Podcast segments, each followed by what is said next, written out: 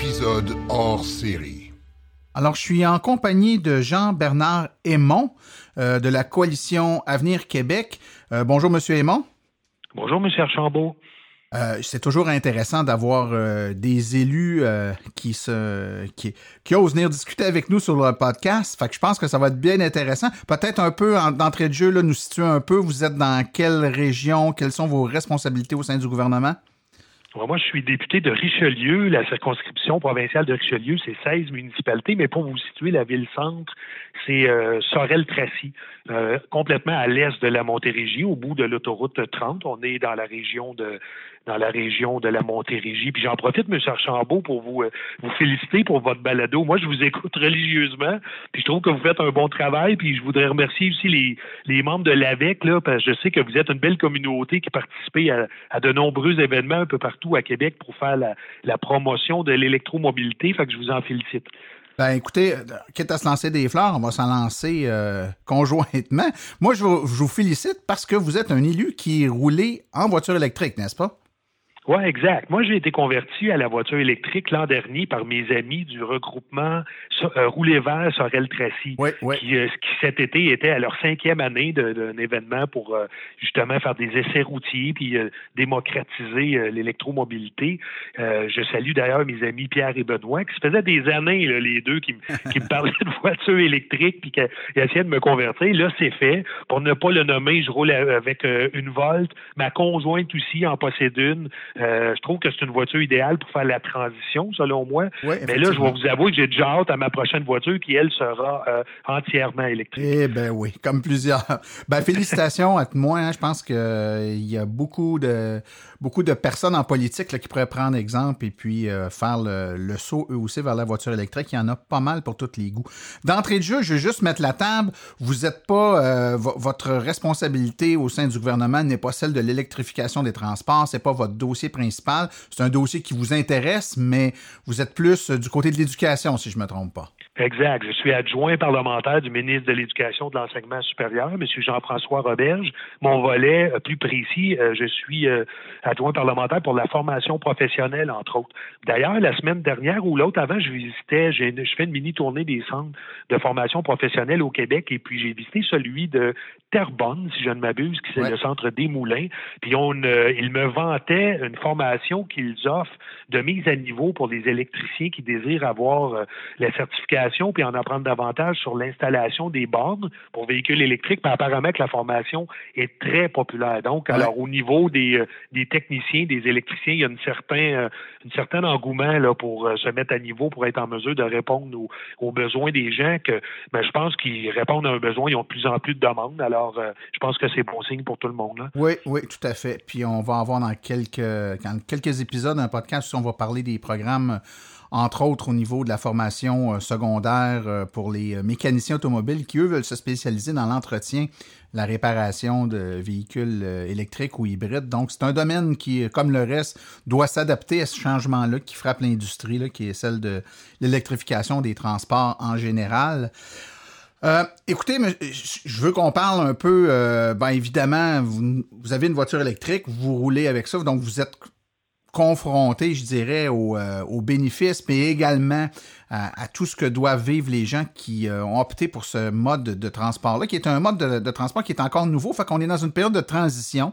Hein? Donc, ça vient avec euh, à la fois la gloire d'être un pionnier, mais à la fois le désagrément que tout n'est pas en place. C'est en train de s'installer tranquillement, pas vite.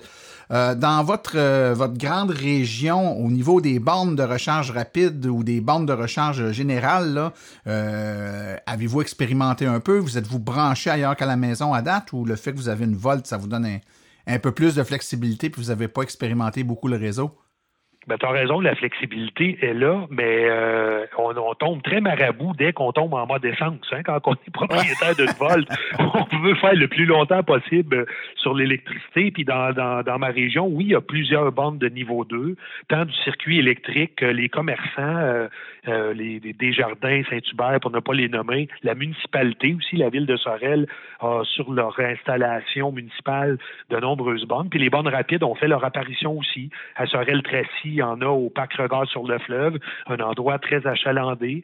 Euh, la belle ville de Saint-Ours, le long de la rivière Richelieu, a des bornes rapides également. Alors, euh, euh, moi, pour être franc, j'ai eu à me brancher, oui, un petit peu partout, mais tu as raison. la grande majorité des gens, vous le savez, se rechargent, rechargent leur véhicule à la maison. Là. Fait que j'en profite pour parler du soutien financier qui est offert par le programme Rouler vert pour, pour l'achat et l'installation au domicile de bornes de recharge. Puis, considérer que tous les Québécois sont pas propriétaires aussi, le programme, il couvre maintenant l'achat et l'installation de bornes pour les multilogements. Ça, je pense que c'est une belle mesure. Pour que les gens qui sont à loyer euh, puissent aussi, eux, euh, bénéficier d'avoir une borne. Puis pour les propriétaires, ben, c'est un élément attractif à ne pas euh, négliger. Le programme il est bon aussi pour les entreprises, les municipalités et les organismes qui veulent offrir la recharge à leurs employés. Oui, oui, Parce que, vous savez, M. Archambault, c'est important de développer le transport en commun, puis notre gouvernement, il s'y attaque déjà, là, mais le Québec, c'est grand, puis le Québec, c'est les régions aussi. Là. Fait que pour très de très nombreuses familles, euh, ben, le transport par voiture, ça va toujours demeurer nécessaire. Là. Fait que moi, je, puis je pense sincèrement qu'on va, euh, on va assister bientôt au Québec, on va atteindre un genre de point de bascule qui va faire en sorte qu'il va y avoir davantage de gens qui vont se tourner vers la voiture électrique. Tu sais, avec l'arrivée sur le marché de, il y a une multitude de modèles encore dans les prochains mois par les différents constructeurs avec une autonomie qui n'arrête pas d'augmenter, puis avec des coûts qui vont, des prix qui vont être euh, abordables. Fait que moi, je pense qu'on on, on, va dans le bon sens. Les chiffres sont en ce sens-là. Mais je pense qu'on va avoir un point de bascule bientôt là, qui va avoir un effet de, levier d'entraînement. En tout cas, on le souhaite qu'il va y avoir davantage de gens et de familles qui vont se tourner vers euh, les voitures électriques. Bien sûr, et euh, à l'association, évidemment, c'est ce que l'on souhaite. En fait, on, hein, travaille fort au quotidien pour euh, faire la promotion et que les gens aient la bonne information et du même coup ait le, goût de faire la transition. Maintenant, pour les aider à faire cette, cette transition-là, oui, bien sûr, il y a les programmes gouvernementaux, vous l'avez dit, donc le, programme de subvention euh, provinciale de 8 000 qui a été euh, maintenu, ce qui est une excellente chose pour euh, continuer le, déploiement, la vitesse à laquelle il est, à laquelle il est actuellement. dans votre région, plus particulièrement, si on regarde, son, on, on regarde un peu la région de Sorel, Tracy, les environs, euh, vous êtes une région de, la Montérégie. La Montérégie, historiquement, c'est très populaire les voitures électriques, plus que dans d'autres régions. En fait, souvent, les, euh, la Montérégie, Montréal et puis la rive nord immédiate, la Naudière, Laurentide, c'est très fort. Donc, on dirait que les gens ont, sont, assez loin de Montréal pour que ça soit économique en essence d'avoir ces voitures-là pour aller travailler à Montréal, mais en même temps sont assez proches pour pas avoir peur non plus des grandes distances qui fait en sorte que dans en région plus éloignée, c'est plus difficile. les gens attendent un petit peu avant de, se lancer, quoi que ça commence. Dans votre région, vous êtes à peu près en milieu de peloton. On regardait les statistiques euh, juste avant de se parler, puis c'est euh, une moyenne de 71,8 véhicules électriques par 10 000 citoyens. Donc, c'est à peu près là, aux alentours de 0,9 euh, mm-hmm. des véhicules. il y a encore du travail à faire, pas juste chez vous, remarquez bien un peu partout, mais on se rend compte là, que les programmes et les mesures mises en place ont encore de la place en masse pour améliorer les choses. Ben, c'est un changement de paradigme. Hein? Euh, puis c'est vrai que ça peut sembler comme euh, être un peu effrayant. Moi, je vous le disais hors d'onde, euh, j'écoutais votre balado avant de faire mon achat, puis j'ai été sur le site de l'AVEC. J'ai discuté avec les gens de Rouler Vert sur El Tracy. Puis finalement, ces gens-là, puis comme vous le faites très bien, ça enlève les inquiétudes. Puis il suffit d'avoir conduit une fois une voiture électrique. Il y a un paquet de raisons de se tourner vers la voiture électrique. Moi, j'en retiens trois à peu près. Premièrement, c'est un geste concret pour réduire d'une façon individuelle nos émissions de GES. donc, c'est une décision qui a un impact environnemental euh, qui est tangible. C'est économiquement rentable aussi. C'est sûr qu'il faut faire le calcul, vous le dites. Il faut voir le nombre de kilomètres qu'on parcourt annuellement avec son lieu de travail puis nos déplacements réguliers mais c'est très grisant de passer tout droit devant une station-service, puis de pas s'arrêter pour mettre de l'essence. Puis il faut comprendre aussi que collectivement, à chaque fois qu'on fait le plein d'énergie, bon, on le fait avec notre propre électricité via Hydro-Québec. Ça, cet argent-là ben, reste chez nous au profit de tous les Québécois plutôt que de le diriger vers des pétrolières étrangères.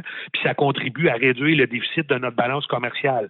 Fait que ça, c'est un bon deuxième argument. Puis le troisième, bon, on va se le dire, ben, c'est le fond en maudit conduire une voiture électrique, le silence de roulement, euh, la conduite, la performance. Alors, euh, je pense que plus la, va, la bonne nouvelle, si je pas employer ce terme-là, va se propager. Tu sais, vous le faites bien à l'avec. Euh, moi, je suis rendu un apôtre, euh, mais ma famille me trouve fatigant là, dans les soupers de famille, puis les, je fais essayer ma voiture à mon beau-père. Puis, euh, fait que de plus en plus, les gens vont se tourner. Puis ensuite de ça, ben, les incitatifs gouvernementaux, comme vous l'avez dit tantôt, les employeurs qui offrent ma conjointe, moi, est en mesure de partir du domicile, de parcourir 60 km aller à son travail. Son employeur une multitude de bornes, elle peut charger sur place, puis revenir. Écoute, la décision, elle a été euh, facile à prendre. Puis tu parlais tantôt des déplacements pour les gens en région. J'arrive la semaine dernière, on tenait notre caucus précessionnel à Rivière-du-Loup.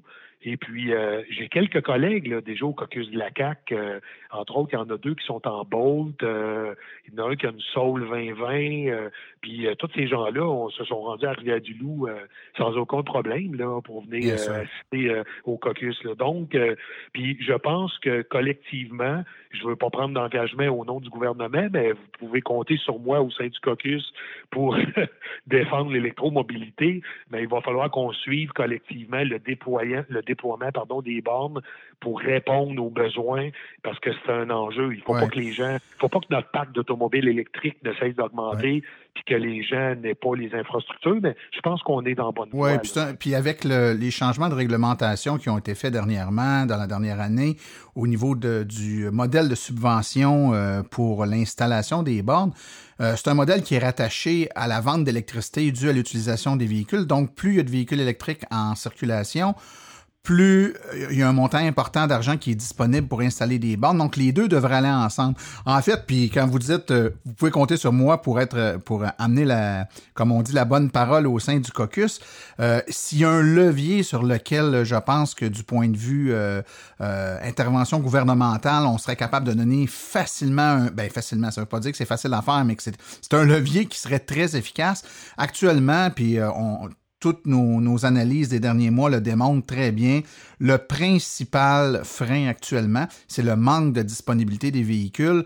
Les subventions sont là, l'intérêt des acheteurs est là, mais on se bute malheureusement, à quelques exceptions près, on se bute à des listes d'attente de 4, 6, 8, voire 12 mois d'attente pour avoir un véhicule, ce qui fait que les gens, étant dans l'impossibilité d'attendre si longtemps, se rembarquent dans une location euh, ou un achat pour 4, euh, 5 années, pour lequel ils vont encore dépenser de l'essence. Donc, il y a une loi en place qui est la loi zéro émission, une loi qui est prévue pour avoir un mordant euh, euh, qui incrémente au fil du temps, mais on se rend bien compte que euh, dans ces années ici, le mordant n'est pas suffisant pour forcer les manufacturiers à rendre disponibles les véhicules. Moi, je vous dis, sans peur de trop me tromper, là, et on a eu des bons chiffres de vente dans le dernier trimestre avec l'arrivée de la subvention fédérale en plus. D'après moi et d'après tous les experts, on aurait vendu pas loin du double de véhicules dans le trimestre si les véhicules avaient été disponibles il n'y a pas de véhicule. Donc, il faut, je pense que du côté de la réglementation qui force un peu les manufacturiers à rendre disponibles les véhicules, la loi est là, mais est un peu molle. Je pense que ça, ça sera un levier sur lequel on pourrait travailler, qui coûte pas très cher, puis qui permet de répondre à un besoin. Les listes d'attente sont là. J'entends bien ce que vous me dites, puis je vais passer le mot sans problème euh, à mes collègues. Puis vous avez raison, parce que dès que les véhicules sont disponibles, ils trouvent preneur. On l'a vu avec euh, la fin de la subvention chez nos voisins ontariens. Il y a un stock massif de véhicules qui s'est dirigé vers les concessionnaires, puis ça n'a pas resté très longtemps dans les cours. Il y avait de nombreux Québécois qui, comme vous dites, étaient sur des listes d'attente, ou ça devient tout simplement plus intéressant aussi pour les concessionnaires parce qu'ils ont le véhicule à vendre. Je me mets à la place des concessionnaires, vendre euh, un véhicule, euh, vous connaissez comment l'industrie fonctionne, ils ont des, chiffres de vente à atteindre mensuellement, et puis d'attacher un client pour lui dire, ben écoute, ça va se réaliser dans 4-5 mois, c'est pas toujours ce qui est le plus euh, intéressant. Alors, mais vous avez raison, à chaque fois que les véhicules sont disponibles, les Québécois euh, embarque puis euh, trouve preneur assez euh, rapidement.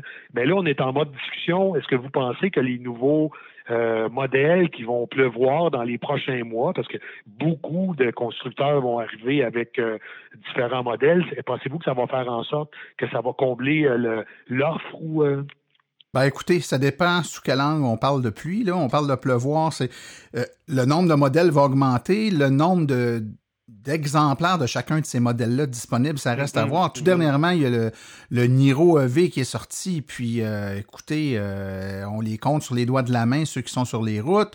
Euh, les euh, Kona, euh, ils en ont reçu quelques-uns. Et donc, dans les premiers mois, les fils, euh, les d'attente qui étaient là depuis plusieurs mois se sont, se, sont ont baissé parce que les véhicules étaient réservés. Mais essayer d'en trouver un aujourd'hui, il n'y en a toujours pas. Donc, de mettre en marché un véhicule, c'est une chose. De le produire en quantité suffisante et de le distribuer, parce que des fois, il est produit mais distribué ailleurs, euh, dans d'autres juridictions où la loi est un peu plus sévère sur les obligations de le rendre disponible, ben c'est là qu'ils s'en vont les véhicules, puis nous, ici, on n'en a pas. Donc oui, on va avoir un petit peu plus de choix, forcément, plus de modèles, peut-être un peu plus d'acheteurs euh, heureux, mais ça reste que si on tord pas le bras euh, un peu aux manufacturiers, force est de constater depuis euh, plusieurs années qu'à quelques exceptions près, évidemment, on parle pas de Tesla qui fait juste ça, puis bon, Nissan qui a fait des efforts un peu plus grands, GM, Chevrolet par moment, là, qui est assez... assez correct dans sa disponibilité, mais tous les autres manufacturiers, là, il y a encore du chemin à faire, je pense. Oui, vous avez raison. En conclusion, M. Archambault, euh, je me répète, mais collectivement, au Québec, on a tout à gagner à adopter davantage ce mode de, transport électrifié pour toutes les raisons que j'ai évoquées tantôt avec notre hydroélectricité, qui est une énergie propre, euh, renouvelable et qui nous appartient. Alors, euh, pourquoi pas embarquer gaiement dans l'aventure de l'électromobilité? Ben, je suis très heureux de vous l'entendre dire parce que je pense exactement la même chose. Écoutez, Monsieur Jean-Bernard Aymon, euh, merci beaucoup pour votre ouverture d'esprit, premièrement, votre votre dévouement à la cause de l'électromobilité euh, en tant qu'électromobiliste et puis euh, euh, je dirais votre sensibilité en tant qu'élu. Là, je pense qu'on on a besoin de, de gens comme vous pour s'assurer qu'on continue la transition euh, de la bonne façon. C'est un plaisir d'avoir discuté avec vous. Continuez votre bon travail. Merci beaucoup. Au revoir. Bye bye.